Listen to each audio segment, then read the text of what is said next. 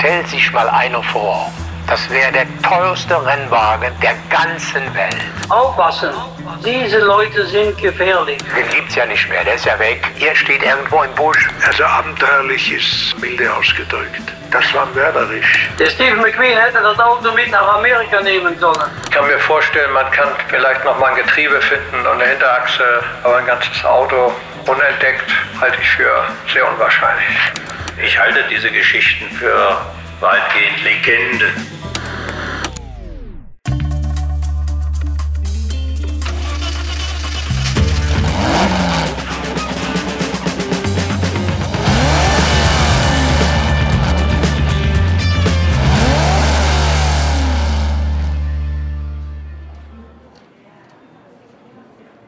Wenn du jetzt sammeln würdest, wie würdest du eine Sammlung aufbauen eigentlich? Ich selber? Ja. Ich würde mich mit dem Kram nicht belasten. Ich besitze kein Auto. Gar keins? Nein.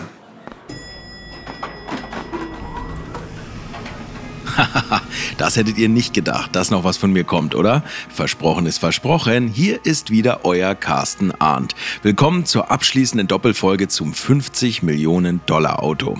Das gerade war übrigens JP Radgen, der Chef von Classic Driver. Kennen von euch vermutlich viele, gehört das Webportal ja zu den wichtigsten digitalen Anlaufplätzen für Autoverrückte, Sammler und Schatzsucher weltweit. Zu JP kommen wir später wieder zurück. Zurückgeworfen auf mich selbst habe ich die Suche nach unserem 917 in den letzten Monaten faktisch ruhen lassen und mich anderen Themen gewidmet.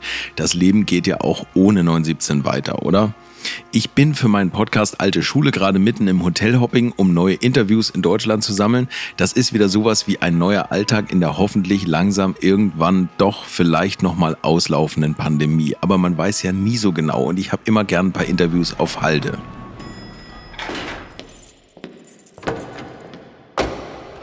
Tja, und da sind wir nun, Freunde des 50 Millionen Dollar Autos. Ich muss euch mal was beichten, bevor wir weitermachen. Echt, was für eine wilde Geschichte, die aber so eigentlich gar nicht stimmt. Und dann wieder doch. Die Geschichte um den verschollenen 917 ist selbst kein richtiges Original, aber natürlich auch keine Replik. Sie ist hier und da authentisch und echt, war sie für euch alle und für mich irgendwie auch. Wahr sind alle Geschichten für sich genommen um die 917er, echt sind alle Gesprächspartner, authentisch deren Expertise und dennoch wussten alle inklusive mir selbst, dass wir dieses Auto wahrscheinlich nicht aufspüren würden. Denn es gibt dieses Auto irgendwie nicht. Es ist ein Geist, ein sehr lebendiger Geist, der sich in jeder einzelnen Geschichte finden lässt, die wir euch in acht Folgen erzählt haben. Es ist die Geschichte eines großen Traums des kleinen Jungen, der noch immer in mir steckt und wie früher mit offenem Mund und staunenden Augen auf alles schaut, was auf vier Rädern vorbeirast. Den gibt's ja nicht mehr, der ist ja weg, das McQueen-Auto. Jetzt stell sich mal einer vor, das wäre der teuerste Rennwagen der ganzen Welt. Und so war es dieser kleine Junge in mir, der den Worten Willi Kausens unbedingt glauben wollte, dass irgendwo da draußen das Auto, das einzig wahre Auto existiert und auf mich wartet. Der mittelalte Podcaster von heute jedoch sah da schlicht eine ungemein spannende Idee für eine ziemlich aufwendige Audioproduktion und den Reiz, die Themen Rennwagen, Sammelwut und den Glanz und Gloria an den Rennstrecken der Vergangenheit wieder lebendig werden zu lassen und das Ganze dann mit euch allen zu teilen. Hier spielt nicht nur die Kondition der Fahrer, sondern auch vor allem das Durchhaltevermögen der Wagen eine entscheidende Rolle. Die Fahrer bitte sofort in ihren Wagen Platz nehmen.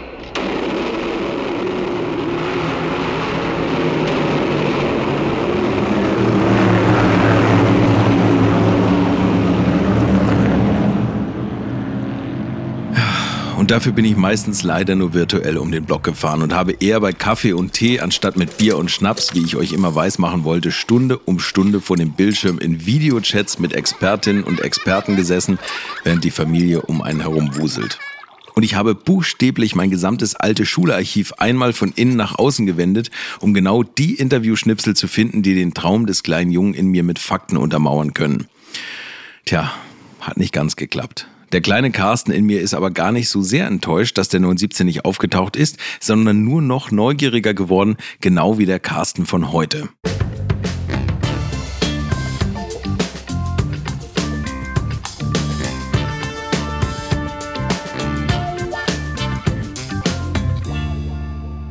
Ich habe mir eigentlich vorgenommen, nochmal mit den beiden Journalisten Stefan Mohne und Oliver Schmeetz von der Aachener Zeitung zu telefonieren, ob sich irgendwas mit dem Prozess zu den gefälschten Fahrzeugen, Papieren und Memorabilia getan hat. Und ist wirklich wahr. In dem Moment, wo ich dran denke, kommt eine Nachricht rein. Die Message ist von meinem Freund Dieter und da steht nur, schau mal hier. Hm, ein Link geht zur Bildzeitung. Oh Gott, jetzt muss ich erstmal wieder den Adblocker ausschalten. So, okay. Was steht da? Betrog ein Trio Käufer mit falschen Porsches? Was für eine Frage, das wissen wir ja schon, aber okay. Meldung vom 9.11.2021, 17.25 Uhr, Aachen-Düsseldorf. Es geht um Millionenbetrug mit teuren Oldtimern. Damit sollen drei Männer das große Geld gemacht haben. Uwe N., 50, ein Sportwagenrestaurator aus Aachen, der Düsseldorfer Schönheitsarzt Dr. Afshin F., 47 und der Ex-Mitarbeiter von Porsche und Rennfahrer Jürgen B., 74. Seit Dienstag, dem 9.11.2021, wird dem Trio vor dem Aachener Landgericht der Prozess gemacht. Die Bande soll laut Anklage der Aachener Staatsanwaltschaft schrottreife Rennwagen aus den 60er Jahren wieder aufgebaut oder Replikate hergestellt haben. Ein Millionenbetrug. Am ersten Verhandlungstag wurden nur die Anklage verlesen. Die Staatsanwaltschaft geht von 21 Fällen aus. In sechs Fällen sollen falsche Oldtimer als echte verkauft worden sein. Alle drei schweigen bisher zu den Vorwürfen. Die Anwälte des Hauptangeklagten Uwe N. stellten einen Antrag auf Unterbrechung der Hauptverhandlung, damit ihr Mandant untersucht werden kann. Oh Gott süß. Mein Mandant ist aufgrund einer langfristigen Erkrankung möglicherweise nicht verhandlungsfähig. Dies soll nun geprüft werden. naja, das ist ja das übliche Spiel. Der Prozess soll am 18. November fortgesetzt werden. Hm, ha, dann kann ich mir den Anruf in Aachen quasi sparen. Ui, noch ein Link. Und der geht zur Automobilwoche. Das ist so ein Branchenoutlet. Was schreiben die denn? Unerlaubter Porsche-Nachbau und Verkauf. Prozess um Millionen Betrug mit Oldtimern begonnen. Wegen Betrugs- und Urkundenfälschung muss sich ein Autohändler vor dem Landgericht Aachen verantworten. Er und Mitangeklagte sollen illegal alte Porsche-Rennwagen nachgebaut und vertrieben haben. Vor dem Landgericht Aachen hat am Dienstag ein Prozess wegen Millionenbetrugs mit Oldtimern des Sportwagenherstellers Porsche begonnen. Angeklagt ist ein 50 Jahre alter Händler aus Aachen unter anderem wegen Betrugs und Urkundenfälschung.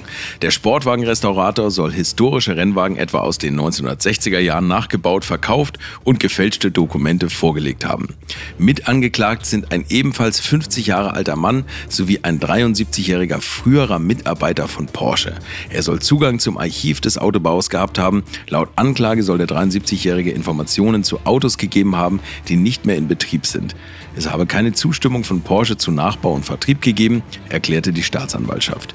Der Sportwagenhersteller ist Nebenkläger und hat den Antrag gestellt, die betreffenden Fahrzeuge sicherzustellen. Oh, das ist bitter. Mann, oh Mann. Nun ist auch noch Porsche sauer. Und das will bei dem eigentlich auf Understatement bedachten Unternehmen wirklich was heißen. Da steckt wohl viel Enttäuschung dahinter und sicher auch der Plan, ein Exempel zu statuieren. Denn historische Autos sind nur dann ein Businessmodell, wenn man Vertrauen in alle Beteiligten hat. Erinnert ihr euch noch an Frank Jung vom Porsche Archiv? Der hatte ja kurz erklärt, wie schwierig das ist, Fahrzeuge zuzuordnen. Und genau das sind dann die Schlupflöcher, wo Betrug möglich wird. Da gibt es dann Porsche Classic technisches Zertifikat. Da werden insbesondere bei Serienfahrzeugen eben die Kunden die Möglichkeit, innerhalb dieses Zertifikats Daten über eine Fahrgestellnummer zu bekommen. Ich sage bewusst über eine Fahrgestellnummer, nicht über das Fahrzeug, was da steht. Weil es ist nicht unsere Aufgabe zu beurteilen, ob das Fahrzeug, was da steht, ob das auch das ist, von dem wir berichten. Wir erzählen nur die Geschichte einer Fahrgestellnummer. Also diese Begutachtung, das muss Aufgabe von, von dafür professionell ausgebildeten Gutachtern sein. Das kann nicht unsere Aufgabe sein. Der Frank Jung war schon damals sehr vorsichtig mit seinen Aussagen. Ein Diplomat. Klar aber ist, dass sich Porsche nicht in Haftung nehmen lassen will. Im Gegenteil, für den Markenwert ist die Heritage des automobile Erbe extrem wichtig, worauf wir später noch eingehen werden. Aber weiter im Text der Automobilwoche. Teils sollen die Käufer gutgläubig nachgebaute Rennwagen als echte erstanden haben. Andere sollen gewusst haben, dass es sich um Fälschungen handelte. Auch Nachbauten bekannter Rennwagen werden zu hohen Preisen gehandelt. Insgesamt sind 21 Fälle angeklagt. In sechs Fällen sollen falsche Oldtimer als echte verkauft worden sein. Teils ging es um Millionenbeträge. Ah, jetzt das Beste. Wegen gesundheitlicher Probleme des Hauptangeklagten startete der Prozess am Dienstag verspätet. Der Mann, der zeitweise in Untersuchungshaft saß und wieder auf freiem Fuß ist, könnte nur zwei bis drei Stunden einer Verhandlung folgen, sagte eine vom Gericht hinzugezogene Ärztin. Nur die Anklage wurde verlesen. Aufgeflogen war der Fall nach einem Hinweis auf Vorgänge im Straßenverkehrsamt Düren bei Aachen. Dort soll immer ein bestimmter Mitarbeiter die Sportwagen zugelassen haben. Der Prozess vor der ersten großen Wirtschaftsstrafkammer ist bis in den Dezember hinein geplant. Auch Käufer der vermeintlich echten Oldtimer sollen als Zeugen gehört werden. Ja, na, das ist ja das, was mir der Klaus in der letzten Folge erzählt hat, dass wohl auch der TÜV mit drin stecken könnte und die Zulassung stellen. Ja, wie auch immer. Wir werden es erfahren, aber nicht mehr in dieser Podcast-Reihe. Zeit für eine Schweigeminute. Nee, natürlich nicht. Eigentlich könnte ich hier jetzt diese Folge beenden und auf nächstes Jahr verschieben, wenn das Verfahren beendet ist und alle Beteiligten reden dürfen. Aber ach, das ist vielleicht ein anderer Podcast. Zudem, wer weiß, wie lange sich das noch hinzieht. Von einem Willi K. ist ja nicht die Rede in den Artikeln auch wenn das Ganze in Aachen spielt. Also kann ich ja nochmal den Haudingenhausen anrufen, auch wenn ich mir natürlich keine Hoffnung mache.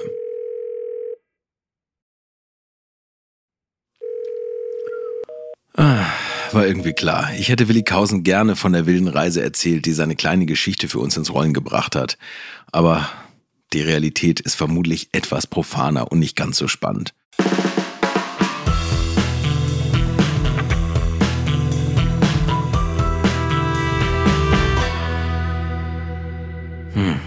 Tja, und was machen wir, wenn ihr jetzt schon mal hier seid? Okay. Ich hatte ja eingangs schon den Philipp Radkin erwähnt, der CEO von Classic Driver ist und kein eigenes Auto hat. Mit ihm habe ich mich neulich lange über das Sammeln von historischen Fahrzeugen unterhalten und ich fand und finde, dass nach unserer märchenhaften Schnitzeljagd auch mal über die Realität der automobilen Passion gesprochen werden sollte. Denn ich weiß ja, dass einige der Menschen, die hier zuhören, auch Herz und Geist für Autos haben. Klar, sonst wärt ihr ja nicht dabei. Viele wissen oft nicht, wie Veranstaltungen in der Sammlerszene ablaufen oder trauen sich nicht hinzufahren, weil das ist ja nur was für die Reichen und Schönen, wo die Schmuckstücke um den Preis für das schönste Stück Blech auf vier Rädern ringen. Viele wissen vielleicht auch nicht, dass der Zirkel gar nicht so exklusiv ist, wie man eigentlich denkt. Am Ende ist das alles gar nicht so kompliziert, wie mir Jan Philipp, auch JP genannt, in meinem Studio zu Hause erzählt. Bei Kaffee und Keksen plaudert der Vollbartträger anhand einer berühmten Veranstaltung, dem Concours d'Eleganza della Villa Este am Como See in Italien, aus dem Schraubendöschen. Vorweg, ein Konkurs ist schlicht ein Auswahlverfahren und das klingt französisch oder ist das Spanisch oder Italienisch? Naja, es klingt einfach besser, wie fast alles, mon chéri. Und erstmal, was eine Konkursveranstaltung überhaupt ist, äh, in einfachen Worten ein Schönheitswettbewerb für historische Autos. Aber Schönheit, es muss schon. Es geht um Eleganz, Concorso de Eleganza. Wir haben eine sensationelle Jury aus, äh, bestehend aus Designern und auch wirklich äh, super einflussreichen Namen wie Lorenzo Ramaciotti, der jahrelang äh, Chefdesigner von Pininfarina war, ähm, an den Autos, die wir cool finden, mitgearbeitet hat. Äh, dann bei Fiat lange war Patrick Leclermont, Harm Lagai, also so die Big Boys äh, und äh, Damen und Herren aus, der, aus dieser Welt. Und ähm, ich muss sagen, das Besondere daran ist, dass es da wirklich um das Thema Eleganz geht. Die Aufteilung ist folgendermaßen: Es gibt ein Selecting Committee, die wählen Autos aus. Dann wird aus den Autos, die sich auch bewerben, also es gibt dann auch einen Bewerbungsprozess. Also jeder, der mal am Kummersee mitmachen möchte, kann das über die Webseite tun. Das ist also wirklich äh, kein Problem.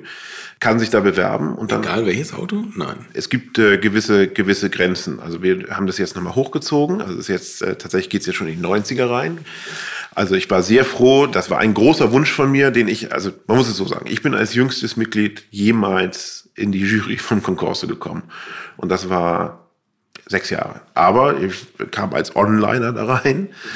Weil Classic Driver hat sich ja dann aus dem Marktplatz viel weiterentwickelt als eigentlich richtige Plattform, wo halt eben auch Artikel geschrieben werden etc. pp. Ähm, und das fanden die so, ja, was macht der hier? Also was soll das? Weil hat nichts mit Design zu tun, äh, online, warum, also verstehen wir nicht so richtig. Und von Anfang an habe ich gesagt, wir müssen halt auch so für Leute wie mich auch Klassen machen. Das finde ich einfach locker. Und dann hat, also jetzt dieses Mal hatten wir die Klasse H, äh, die ich dann auch judgen durfte. Das war sensationell, weil wir da einfach Autos hatten wie ein Istera Commendatore, äh, McLaren F1, CLK, äh, GTR DTM. Also wirklich die, mega coole Autos. Äh, GT1 von Porsche und so weiter und so fort. Äh, die Klasse ist auch meines Erachtens diejenige, die auf äh, Instagram am meisten Erfolg hatte in der Geschichte des, äh, des Concorso. Na gut, auf Instagram, aber im Real Life, ich denke, mit meinem B210er kann ich da trotzdem nicht aufkreuzen. Aber immerhin mein Lieblingsauto, McLaren F1, hätte dann dort eine Chance. Aber aus der Szene hört man dann, dass immer die gleichen Marken das Rennen machen, oder? Die Jury, die besteht doch bestimmt nur aus Italo-Fans. Also erstmal grundsätzlich muss man sagen, das Selecting Committee wählt die Autos aus, mhm. macht dann die Klassen und dann haben wir die Kollegen von der FIFA, also von der Fédération Internationale, bla bla bla. Gucken, ja. ob alles stimmt. Genau, die gucken, was alles stimmt. Und damit ist für uns ein Auto, sobald es mit der die FIFA-Zertifizierung gehalten hat, also die Kontrolle, den Stamp, FIFA kontrolliert, werden von uns alle Autos gleich behandelt. Okay. Also alles, was auf dem Rasen steht, mhm. wird von uns auch bewertet und gejudged. Jetzt ist es kein offenes Geheimnis, dass in den letzten 16 Jahren, meine ich, ein italienisches Auto in der Weltliste gewonnen hat. So, da kann man von Schiebung und so weiter reden, was natürlich völlig Unsinn ist, sondern es geht einfach darum, was hat das Selecting Committee zur Auswahl? Mhm. So, wir können nur das judgen, was dort auf dem Rasen steht. Ja, Eine andere Möglichkeit haben wir ja gar nicht. Ja, ja. So, und natürlich ist klar, ein Sammler denkt sich natürlich, ah, Moment mal, Concorso d'Eleganza Villa d'Este, italienisch, ich habe dann noch so einen schönen 250 Short Wheelbase stehen. Den nehme ich lieber mit als den Mercedes SSK.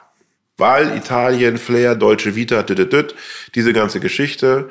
Und gerade amerikanische Sammler sind natürlich da völlig aus dem Häuschen, weil die lieben dieses äh, ganze Setting, weil das für die halt dieses italienische äh, Lebensgefühl auch widerspiegelt. Ähm, und die nehmen natürlich italienische Autos mit.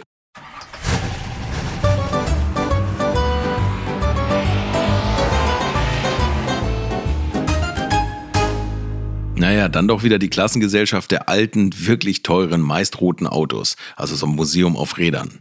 Nee, das ist ein, tatsächlich ein Trugschluss, weil es geht einfach, es gibt einen Unterschied. Es gibt sogenannte Nut and Bolt Restorations, wo eigentlich tatsächlich jedes Fünkchen Geschichte rausgesogen worden ist. Genau das. So. Ja. Auch das kann man machen, weil ich finde, wenn jemand sagt, also ich träume von einem Ferrari XY, der 1965 gebaut worden ist. Jetzt habe ich einen gefunden. Jetzt mache ich den so, wie der vorher war, vielleicht sogar noch besser. So, weil ich das Auto auch nutzen möchte. Das ist auch nur so ein Punkt. Wenn du das Auto nutzen möchtest, ist es für uns beim, bei der Bewertung des Autos überhaupt gar kein Problem, dass da ein extra Lüfter drin ist oder sonst irgendwas, weil wir, unser Anliegen ist, dass diese Autos gesehen werden und wahrgenommen werden, weil sie einfach wirklich schön sind und einfach ein Lächeln aufs Gesicht äh, äh, zaubern. Die Geschichte dahinter ist natürlich klar, wenn es halt Provenienz hat, das Auto, dann ist es natürlich klar, dass das Auto auch äh, eine besondere Beachtung bekommt und natürlich eine Chance hat, an, an den Konkursveranstaltungen mit teilzunehmen. Mhm. Jetzt sollte man aber das auch nicht wichtiger nehmen, als es ist. Dieses Jahr hat, glaube ich, ein Tour de 250 Tour de France gewonnen. Und das ist eben einfach, äh, auch da gibt es dann immer, also ja, das ist, äh, da, warum ist das Auto, ist ja nicht erst Rennwagen. Das zeigt aber, dass ein Rennwagen elegant aussehen kann. Ja, Verdammt nochmal. Fullstop. So. Also, es geht immer um die Geschichte natürlich auch, aber das sind immer nur Side Notes. Also, wenn ein Auto dann Kopf an Kopf ist, wir geben ja Punkte. Und dieses Punkt, wir sind immer ein Team zu dritt. Und jedes, jedes Team hat zwei Klassen, die bewertet werden von uns. Und äh, wir gehen tatsächlich dahin und gucken halt nicht, äh, sind die Schrauben korrekt? Ist das korrekt? Weil wir sagen, das hat die FIFA gemacht. Mhm, okay. Wenn da jetzt ein modernes Radio eingebaut ist in ein Auto von 1952 und da ist ein modernes, äh, noch nicht mal Blaupunkt, bei die vielleicht noch ganz cool aussehen, aber ein Pioneer. ist da ein Pioneer oder ein Sony drin, äh, dann sagt man halt eben schon, sorry, da muss es Abzüge geben. Also da gibt es nicht, nicht Abzüge, aber die gibt es halt nicht die Punktzahl. Die kann mir nicht da voll geben, weil das passt halt nicht zusammen. Es geht auch schon, wie präsentiert sich das Auto? ähm, spiegelt es die Zeit und die Periode wieder, in der es gebaut worden ist. Mhm. Und dann kommen diese Soft-Faktoren. Wem gehörte das Auto? Ähm, wie viel Originalität ist noch da? Also wir, wir hatten mal ein Auto, ähm, ich erinnere mich gar nicht mehr von wem das war, da war noch die Original- Zigaretten sind einfach, also nicht die Original, weil die natürlich verfallen, aber die haben sich einfach die Mühe gemacht, auf Fotos zu gucken, was die Besitzerin für Zigaretten geraucht hat, weil die hat sich extra da so eine Phalanx von Aschenbechern reinbauen lassen in das Auto. Ähm, und hat eben diese Zigaretten besorgt. So, und das ist einfach so die Liebe zum Detail. Ja. Und auch wenn wir es, also spielt jetzt bei uns keine Rolle, aber ich kann einfach nur jedem empfehlen, der am Konkurs teilnehmen möchte, alles, was auf die heutige Zeit deutet und abnehmbar ist, Nummernschildern zum Beispiel. Also ein Euro-Kennzeichen, wir alle lieben die Europäische Union, alles gut, aber das, hat, das macht das Auto äh, nicht richtig hübsch. Da würde ich mir dann einfach die Mühe auch machen, weil diese Autos haben ja einen gewissen Wert, mhm. zu sagen, okay, für die Show lasse ich mir ein Period-Nummernschild einrichten, damit es original ist. Das hat noch, da, mit diesem Ding hat noch nie einer gewonnen oder verloren. Ja, aber, aber es kann mal die Situation kommen, wo ein Kopf-an-Kopf-Rennen ist. Ja. Wo man sagt, okay, die sind von punktemäßig total gleich. Äh, jetzt gucken wir mal, ähm, wer, ist denn, wer ist noch ein bisschen die extra Meile gegangen. Ja, okay, aber was ist nun mit den neueren Kisten aus den 90ern? Also der wichtige Punkt ist, warum haben moderne Autos da was verloren? Das ist ganz einfach. Wir gucken uns mal historisch an, was ein Concours d'Elegance war.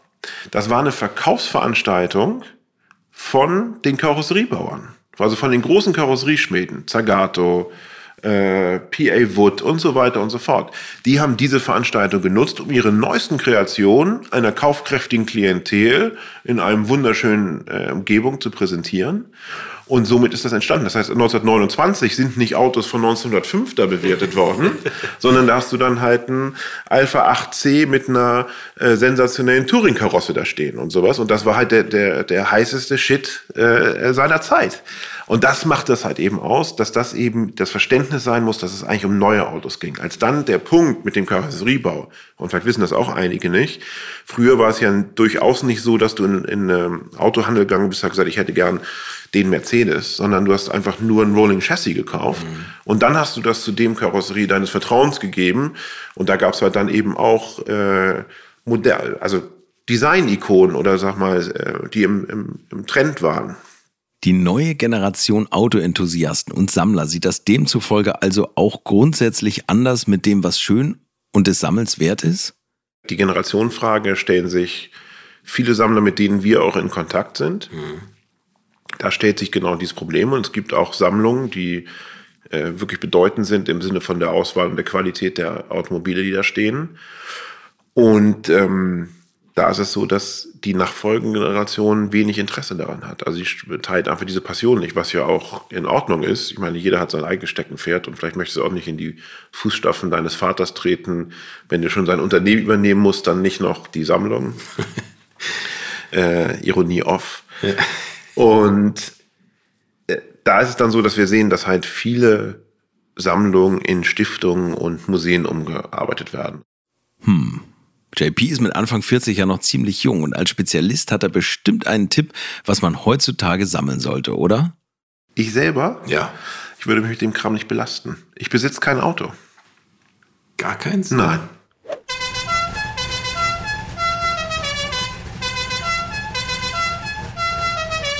Ja, jetzt warte mal. Der beschäftigt sich den ganzen Tag mit klassischen Autos und hat selbst keinen Bock zu sammeln? Hä? Also ich liebe Luxus und ich liebe auch solche Sachen. Ich bin ja den ganzen Tag davon umgeben. Mhm.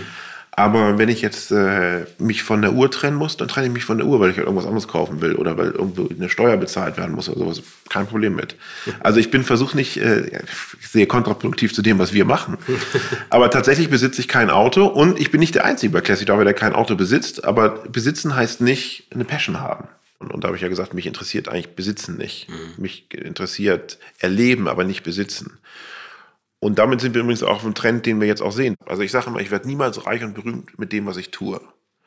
Ja, aber ich habe jeden Tag, und das wird dir ähnlich gehen, jeden Tag bei dem, was ich tue, den größten Spaß meines Lebens. Und gar nicht, weil es ums Thema, weil ich Autos sehe und anfassen kann oder riechen kann oder fahren kann oder mitfahren kann, sondern weil ich sensationelle Leute kennenlerne. Mhm die Leute dahinter. Das ist ja auch mein, mein Steckenpferd eigentlich. Also ich meine, ich bin zu jung für alte Schule, aber natürlich wäre ich in der alten Schule total gut aufgehoben. Aber äh, was ich damit sagen möchte, ist, darum geht's halt einfach. Also ähm, ein Freund von mir aus Zürich hat mal gesagt, der im Uhrenbereich ist, der eine eigene kleine Uhrenmarke hat, er ist Menschensammler. Mhm, genau. Und äh, das trifft auf mich, glaube ich, auch ein bisschen zu. Es geht mir wirklich darum, äh, was für fantastische, auch mitunter schwierige, aber was für fantastische, coole Menschen ich in dem Bereich kennengelernt habe.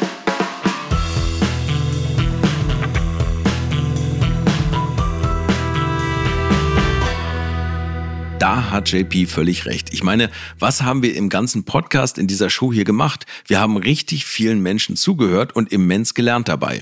Diese Menschen kann man sich aber nicht zu Hause in die Garage oder mit Haarkennzeichen vor die Tür stellen und damit an Sonntagen herumkurven. Einige Gedanken zum Sammeln und wie sich Sammeln in heutigen Zeiten verändert, die machen wir uns im zweiten Teil dieser abschließenden Doppelfolge. Kurze Pause. Bis gleich.